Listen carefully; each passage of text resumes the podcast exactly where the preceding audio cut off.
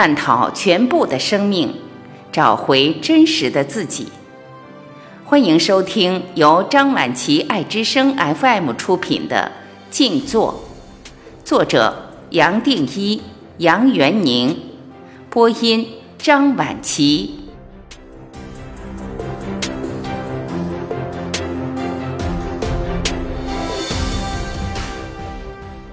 第三十五章：静坐与宗教。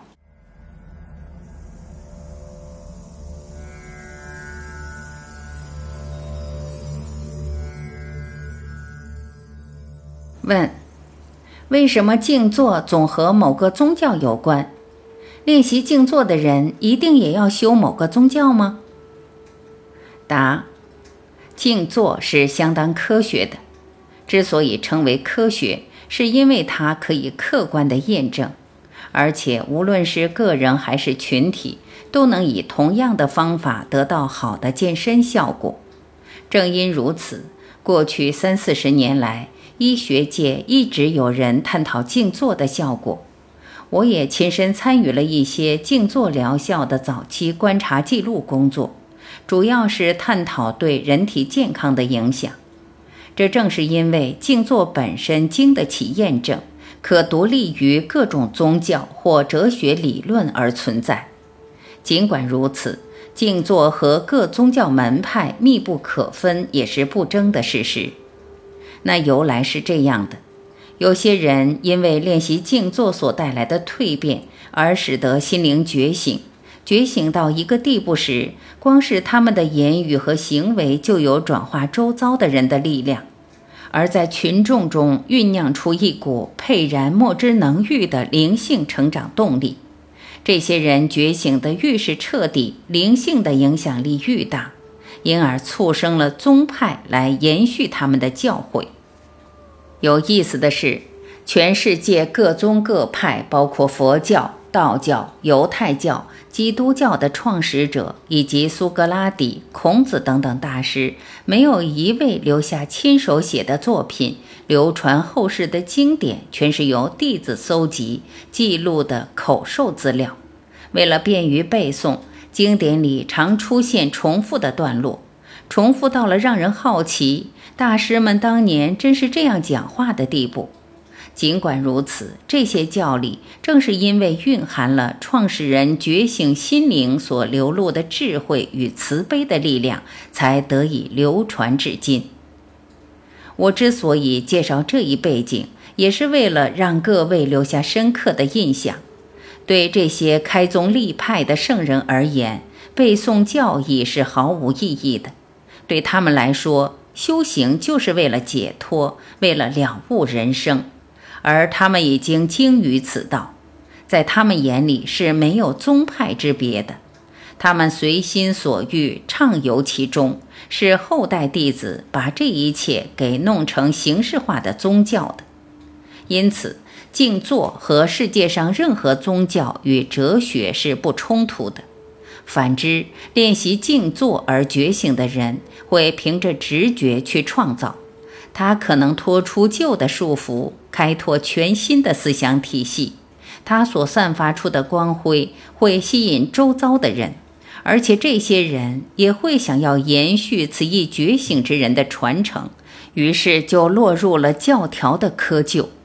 即使一开始有法可传，在试图保存的过程中，原本自由甚至完全自由的精神，逐渐固化为人间的规则。反倒造出了另一套人为架构，与原本的教义完全背道而驰。讽刺的是，真正觉醒的人，他的法是否后继有人，对他而言一点都不重要，因为道或说万物内的光辉本来就是无所不在的，不可能成为谁的私有财产。觉醒的人非常清楚这一点。无论他教了或不教什么，到头来一点也不重要，因为众生早晚会彻悟的。问：所以你要说的是，所有宗派法门的创始人都领悟或觉醒了，是吗？答：可能有可能没有，领悟的程度也不尽然相同。这一点有待你在自我省察的过程自行发掘，不用问古代大师或思想家领悟了没。你更该关心的是自己此生的修行之路，而不是为大师们列榜排名。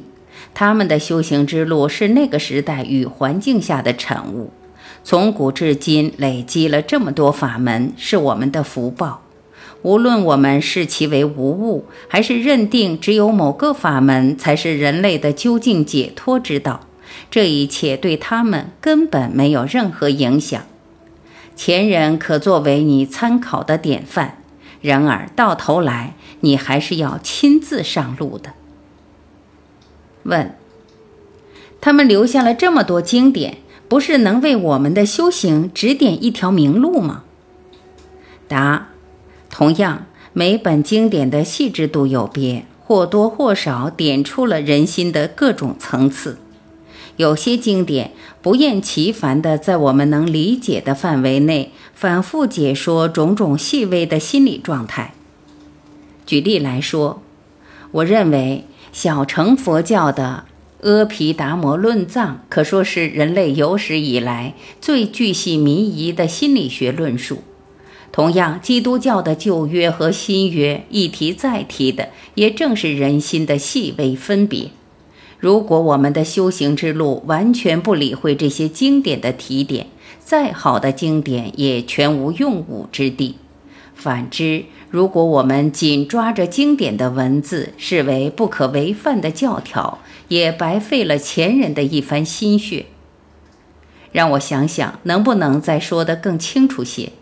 我们会赞叹古代的大师能以如此清晰明确的文字，将人类的处境勾勒得如此幽微，足以作为修行路上的路标和地图，供我们检视自身的心境。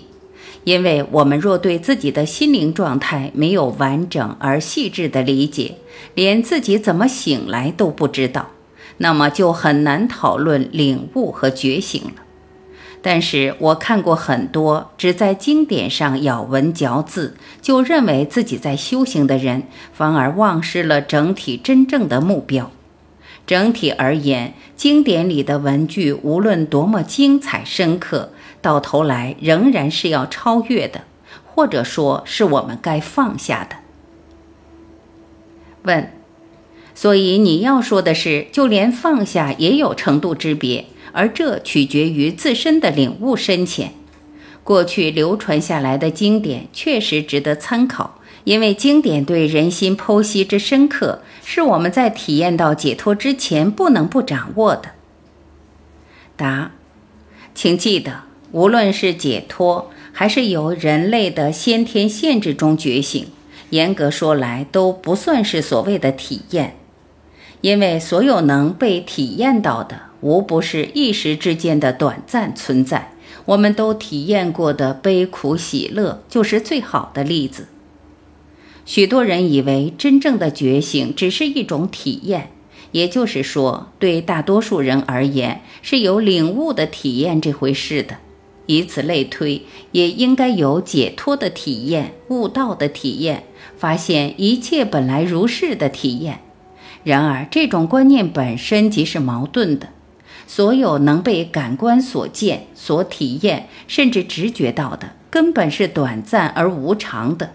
凡是能被体验到的，本身的价值就不可能长久，也远非真理。然而，许多著名的作家或思想家却将领悟描述成一种稍纵即逝的体验，仿佛不那么喜乐就不算悟道似的。回到你前面所说的。说的真好，代表你很用心，想要听懂。确实，领悟有高低深浅之别。前面解释过，我们的心灵内既有痛苦、快感、欲望等等粗重的感觉，也有一些大多数人难以理解甚至不认得的细微心理状态。真正的领悟是接纳人心这一切的心理状态，无论粗重还是细微。最后，我们一定会得到这样的结论：无论大小粗细，这一切心理状态的本质是空，绝非表面上看来那么坚实不虚。到头来，我们也必须明白，无论什么现象，本质上都是平等的。这就是前面提过的舍念清净。从这个角度来说，无论是粗重还是细微的现象，都不会让我们更接近本来的真实自信。那是永远闪亮、早已觉醒、永恒不灭的。只要懂了这个重要的观念，就能一眼看清当今许多修行人的盲点。总是有人不断问我，静坐时这个或那个现象和悟道有多大或多小的关系？显然，在修行人的眼里，心灵的变化愈细致，仿佛比粗重的变化更能象征了大根气与大成就似的。我经常不得不提醒，无论什么变化，都不会让我们离心灵真正的归宿更远或更近，因为我们早就回到这个天乡了，只是自己不知道罢了。